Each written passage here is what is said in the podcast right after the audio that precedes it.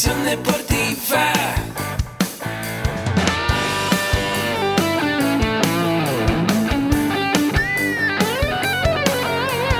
Yo soy Ahmed.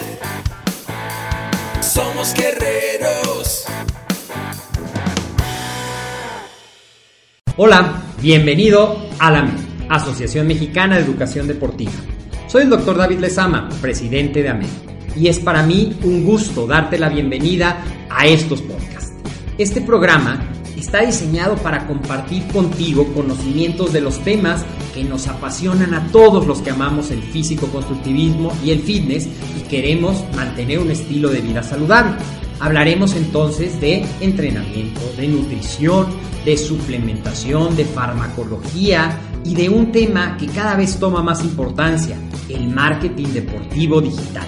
Tendremos como invitados una gran variedad de opiniones y profesiones, entrenadores, nutriólogos, profesores de AMED, químicos farmacobiólogos, médicos, preparadores físicos y desde luego deportistas. Sus historias, consejos y testimonios te ayudarán a aumentar tus conocimientos y desde luego también tu número de entrenos de clientes, haciendo más exitosa y profesional tu profesión de entrenamiento deportivo. También aprenderás técnicas más eficaces del marketing que te ayudarán a monetizar esta profesión. Si quieres saber más de nosotros, visítanos en la casa virtual de la familia Med, www.amedweb.com. Hola, ¿qué tal? ¿Cómo estás? Bienvenido a un episodio más de tu podcast AMED, el deporte, la nutrición y el emprendimiento deportivo más cerca de ti. Como sabes, en AMED siempre hablamos de temas que tienen que ver con los cuatro pilares, nutrición deportiva, entrenamiento deportivo, desarrollo personal y liderazgo y emprendimiento deportivo. Y creo que la entrevista que tenemos para ti el día de hoy es un poquito de esos cuatro pilares y además también es algo que refleja el crecimiento y el desarrollo que van teniendo nuestros alumnos. Y te quiero presentar a Rory Rivera. Él es estudiante ya del cuarto cuatrimestre de la licenciatura en acondicionamiento físico y recreación que tenemos en AMED y ha participado recientemente en el Mister México, ganando un subcampeonato, un segundo lugar en la categoría de 65 kilogramos. Como sabemos que mucha de la gente que se conecta a este podcast también es amante del estilo de vida fitness, también le gustaría participar en una competencia, pues en esta entrevista vamos a conocer un poco de lo que digamos que es el backstage que hay atrás de una preparación. Hola Rory, ¿cómo estás? Bien, doctor, gracias. Muchísimas gracias por estar aquí en esta entrevista y justamente es esa la idea, que hagamos una plática de qué hay más allá de verte en tarima. Porque la gente ve al atleta en tarima, definido, marcado, pintado, posando, disfrutando. Sí, Pero atrás de eso hay prácticamente un año fue tu preparación o cuánto tiempo antes decidieron que esta iba a ser tu competencia meta de este año.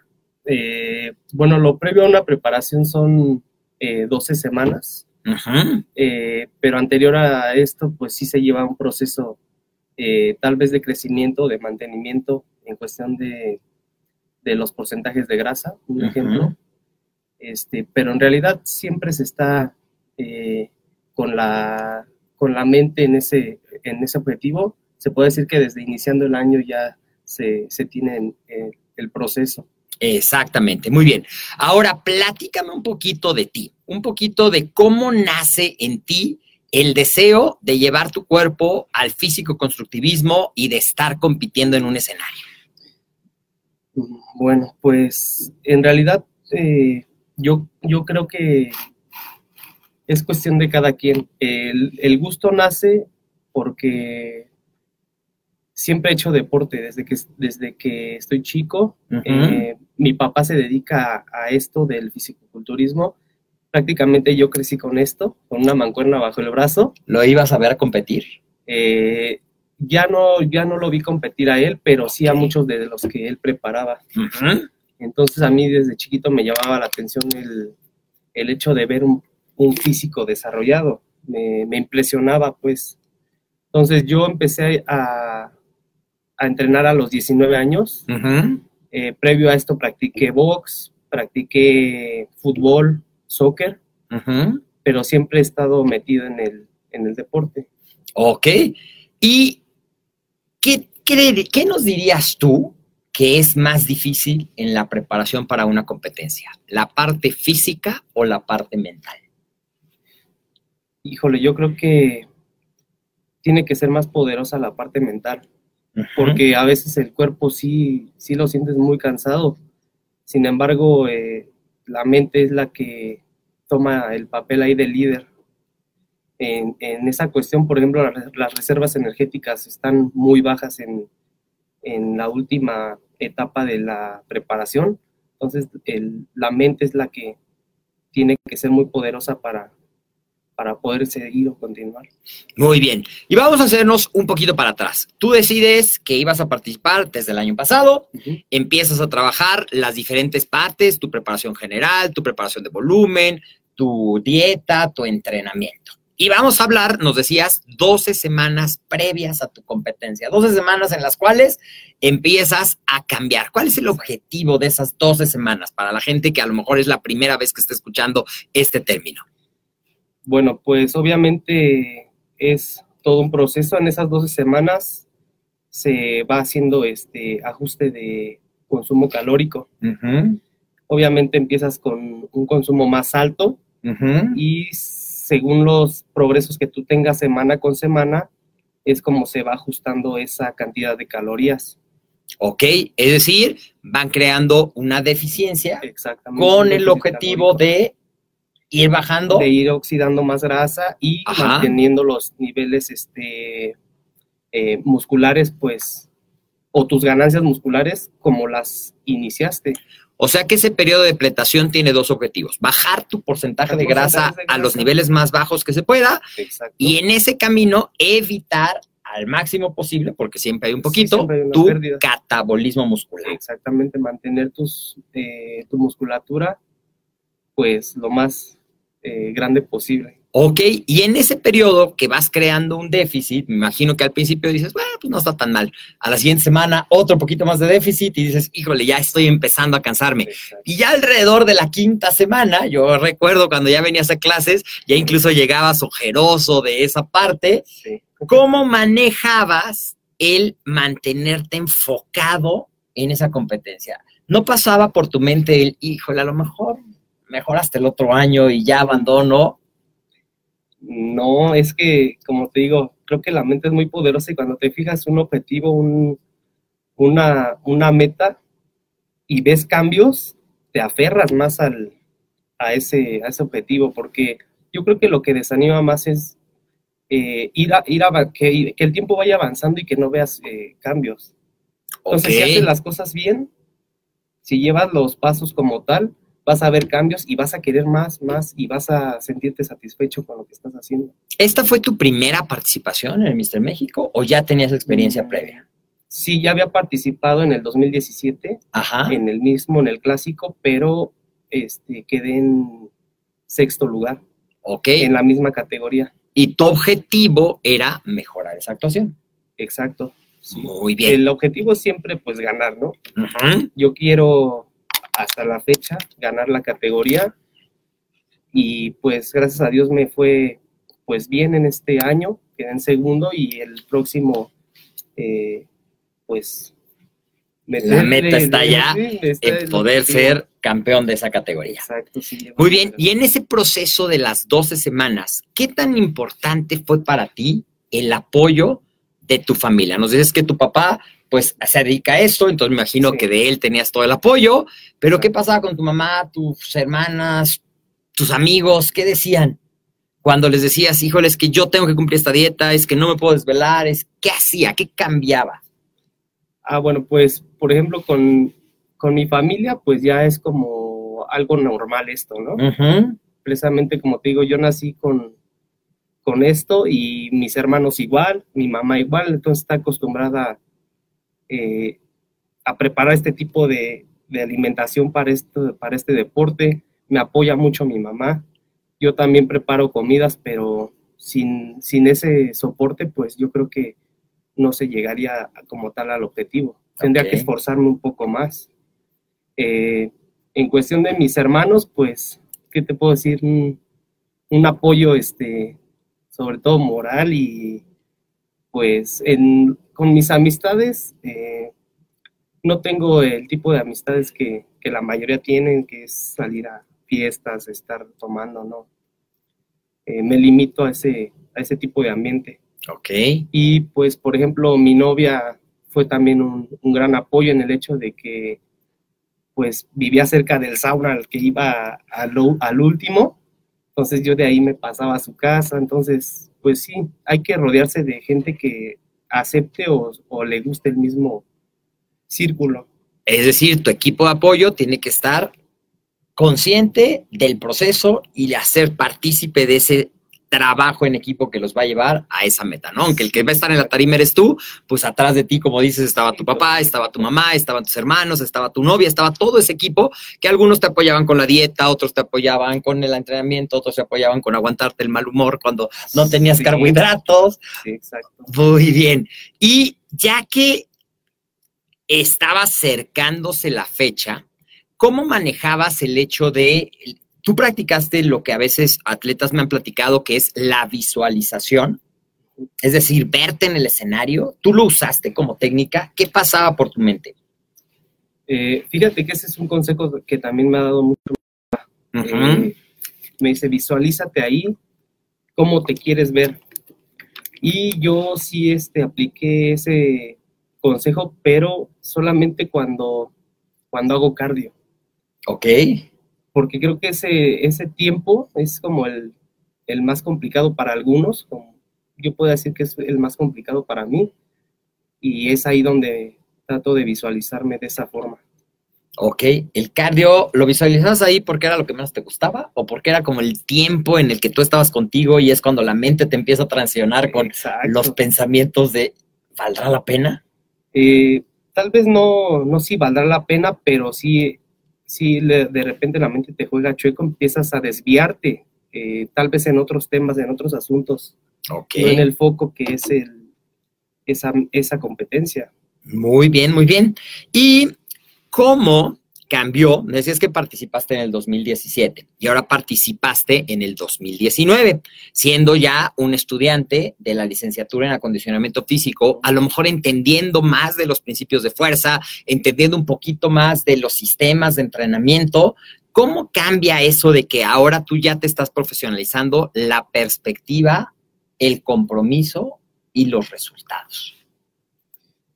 Híjole, pues es que ha sido de gran ayuda el, todo el aprendizaje que he tenido en este, en este lapso de tiempo. Me, por ejemplo, en el conteo calórico, todo lo que es relacionado a la biomecánica, todo lo relacionado a fuerza-resistencia, eh, me ha ayudado bastante a mí. O sea, conceptos que antes eran como empíricos, ahora se hacen más, este, ¿cómo se puede decir? Eh, Digamos que ahora... y ahora tengo una base, Exactamente. tengo una base para explicar todo eso empírico o todo eso que aprendí en forma práctica.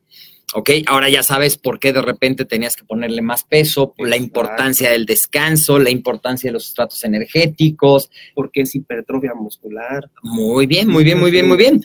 Y platícame, ya nos vamos acercando, ya fue la etapa, son el día del pesaje. ¿Qué pasa cuando llegas, te inscribes? Tú estás deshidratado, tú estás todavía sin los carbohidratos. ¿Cómo llegas? ¿Quién te acompañó? ¿Tu número? Vamos a revivir brevemente la competencia. Pues mira, creo que la última semana es la más difícil para todos en este tipo de, de deporte. Yo el, el día jueves, que es un día previo al, al, este, al pesaje. Yo ya tenía que dar el peso y no, lo- no lo di, entonces eso implica un día más de depletación, un día más de irse a, de- al sauna, a sacar agua. Entonces ya estás estresado en ese momento. Y más si ya tienes en mente que, pues que vas a dar el peso, ¿no? Entonces te, te sometes un día más, que fue mi caso.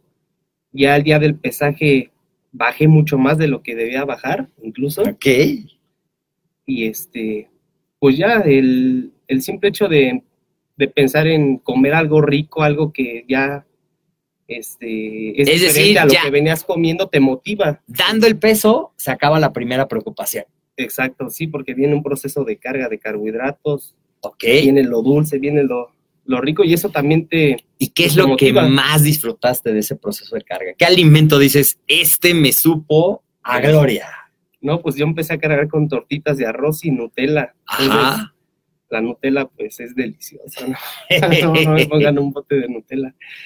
Y pues la primera carga sabe muy buena, obviamente, como estás este, comiendo algo muy limpio previo a eso, pues sí te cae de peso, pero este, pues igual es un, un proceso en el que tienes que aguantar malestares estomacales, viene, ahora sí que viene otro, otro problema, la falta de agua, Que tienes que comer, pero no puedes tomar agua Sí, todavía. muy, poca- muy poquita agua.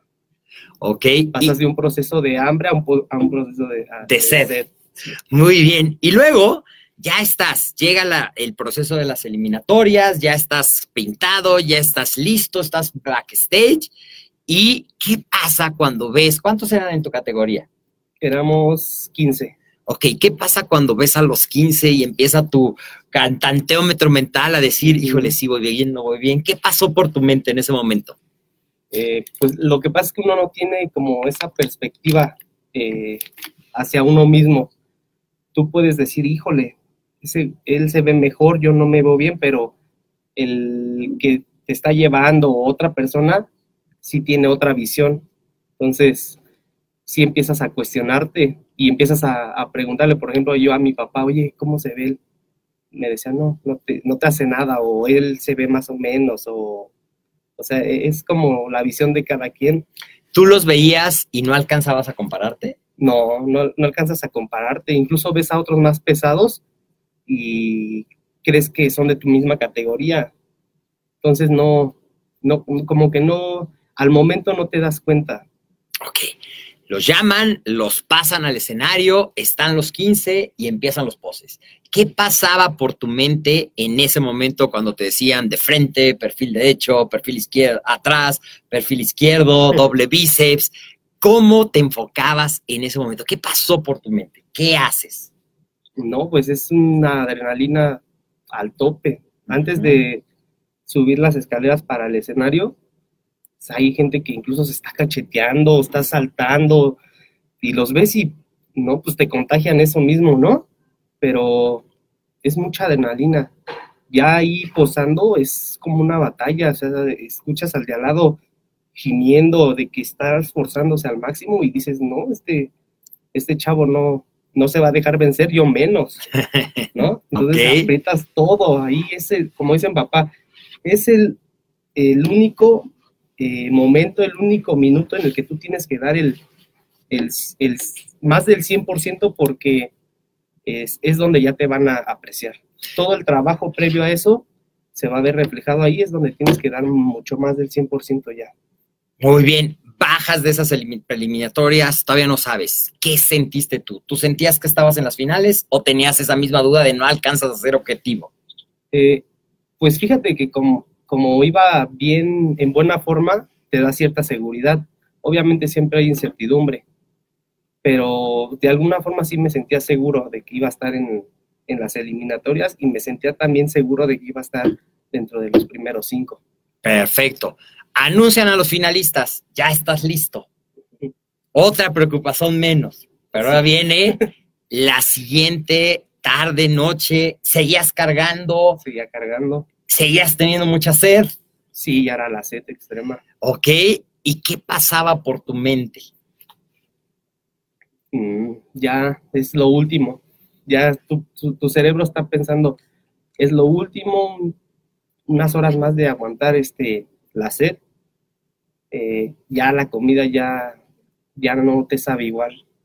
O sea, ya no era disfrutar esa No, carga, ya, ya es tengo que comer porque es parte del proceso, pero ya no lo disfrutabas. Ya no lo disfrutas igual, ya ahora tienes sed, pero ya piensas este, que ya va a ser lo último, las, este, las últimas horas y después de eso ya a descansar. Llaman al escenario los finalistas de la categoría hasta 65 kilos. Estás, hacen las pruebas nuevamente y empiezan las comparaciones. ¿Te llamaron mucho a comparaciones?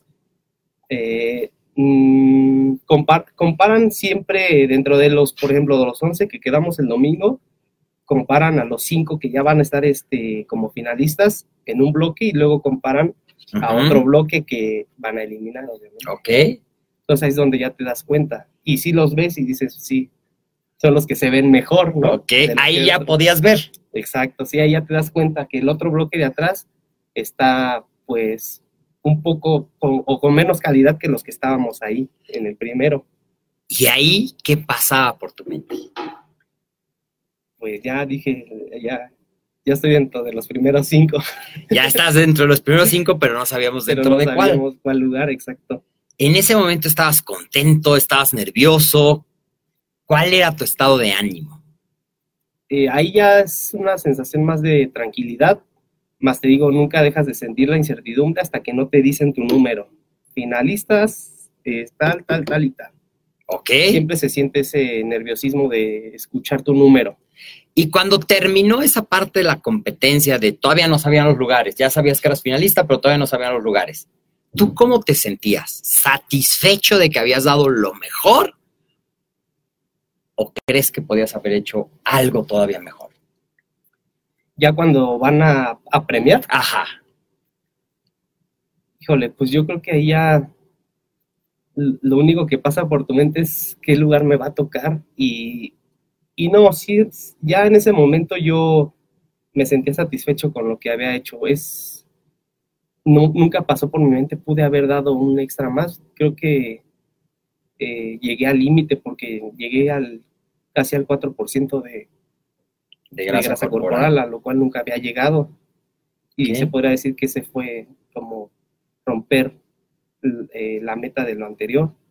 Muy bien. Quedaste en segundo lugar y ya venía la etapa de disfrutar. La etapa de disfrutar, pero cuidando la dieta para que no tengas muchos Exacto. efectos secundarios. Sí, obviamente eh, siendo dosificando más bien las cantidades de, de líquido, de minerales, de alimento, porque estabas, estás delicado del estómago. Entonces, cualquier cosa en exceso te cae muy, muy mucho de peso. Ok, y venía el momento de festejar, de disfrutar ese Sí. cambio. Felicidades por ese segundo lugar. La verdad es que me da mucho gusto porque te vi viendo, te fui viendo cada vez que venías a clases ya en los últimos tres meses y veía las fotos y se va viendo ese proceso, pero creo que valió la pena. ¿Qué sigue para ti? ¿Cuál es la siguiente meta en relación a tus competencias?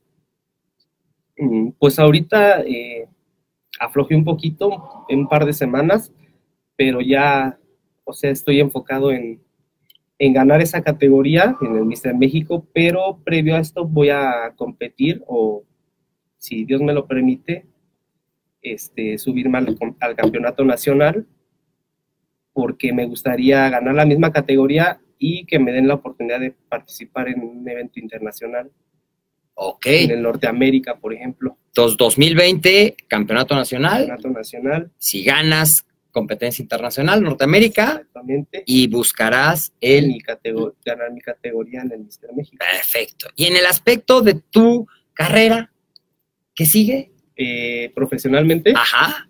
seguir con, con esto, con esto que también es un proceso y pues, ¿qué te puedo decir? A mí me, me fascina, eh, me, me apasiona este medio. Yo eh, estudié ingeniería, ingeniería mecánica, pero solamente, solamente ejercí un año. Ok. eh, ahí es donde me di cuenta que realmente eso no me, no me gustaba y me enfoqué a- al área deportiva y es por eso que decidí profesionalizarlo, estudiar la licenciatura y obviamente continuar, seguir este, mis estudios. ¿Qué es lo que más te gusta de la licenciatura y de estudiar en AMED? Eh, pues me, me agrada el, el sistema eh, en, el- en este modo semipresencial porque es muy práctico y creo que todo lo que abordamos en las clases al mes es completo. O sea, a mí me deja satisfecho en ese aspecto. Siento que no, no falta algo por abarcar o que falte un tema. O sea, siempre es muy, muy completo. Eh, aparte de todo lo, lo extra que nos aportan en este diplomado de desarrollo personal. Por ejemplo, el de- marketing es algo que te dan valor extra. Ujú. A mí me, me ha ayudado bastante en esta última etapa competitiva. Controlar las emociones es primordial. Y sí que las controlé. ¿Y mucho, mucho. ¿Hubo una diferencia contra el año pasado? Eh, sí, demasiada. O sea, hasta me decían en el gimnasio, este, oye, es que yo te veo bien tranquilo y he visto otros competidores se ponen bien mal, se ponen a llorar, se ponen bien agresivos. Tú andas bien tranquilo y les digo, pues, es cuestión de uno, uno decide esto. Entonces nadie te está obligando y la gente no tiene la culpa de, de, Claro. de lo que sientes, ¿no? Pero mucho ha sido ese cambio que has tenido a través de los desarrollos, del diplomado de desarrollo, personal. de lo que vas estudiando, del cambio de la perspectiva. Sí, exacto. Muy bien, pues muchas felicidades, Rory. Si alguien te quiere contactar, ¿ya estás entrenando personas? Sí, yo este, trabajo como entrenador de piso, eh, pero también doy asesorías Perfecto. ¿En dónde te pueden contactar? por vía Facebook o Instagram. eh, estoy como Rory Rivera. Perfecto, lo vamos a dejar en las notas para que lo puedas ver. Y así es como las nuevas generaciones de físico-constructivistas, las nuevas generaciones de profesionales del acondicionamiento físico y recreación van tomando experiencia práctica, experiencia en competencias, se siguen preparando, se profesionalizan. Si a ti te interesa este estilo de vida saludable, desde luego que te recomendamos que preguntes todas las opciones educativas que tenemos de cursos, de diplomados, que te ayudarán a empezar y desde luego la licenciatura en acondicionamiento físico y recreación. Y ya para terminar, Rory, me gusta siempre preguntarle a todas las personas que entrevisto, ¿qué es para ti el éxito? El éxito. Eh, en la actualidad, ya ahora que pienso más maduramente, creo que es todo aquello que te, dice, te deje una satisfacción personal, eh, pero que te guste, que te apasione. Para muchos tal vez el éxito vaya más dirigido a lo monetario. Eh, para mí antes era de ese modo, ahora ya cambié mi, mi perspectiva. Creo que cuando haces las cosas con gusto, en tu trabajo sobre todo, pues vas a tener un mejor ingreso porque haces las cosas bien. Entonces, para mí sería eso, la satisfacción personal. Muy bien, pues ahí lo tienes. Éxito es la satisfacción personal de hacer lo que te gusta y disfrutar el camino. Muchísimas gracias. Esto ha sido un episodio más de tu podcast, AMED, el deporte, la nutrición y el emprendimiento más cerca de ti. Muchas gracias, Rory. Y Ay, yo soy el doctor. David Lezama. Nos vemos en otro episodio de este tu podcast. Hasta la vista.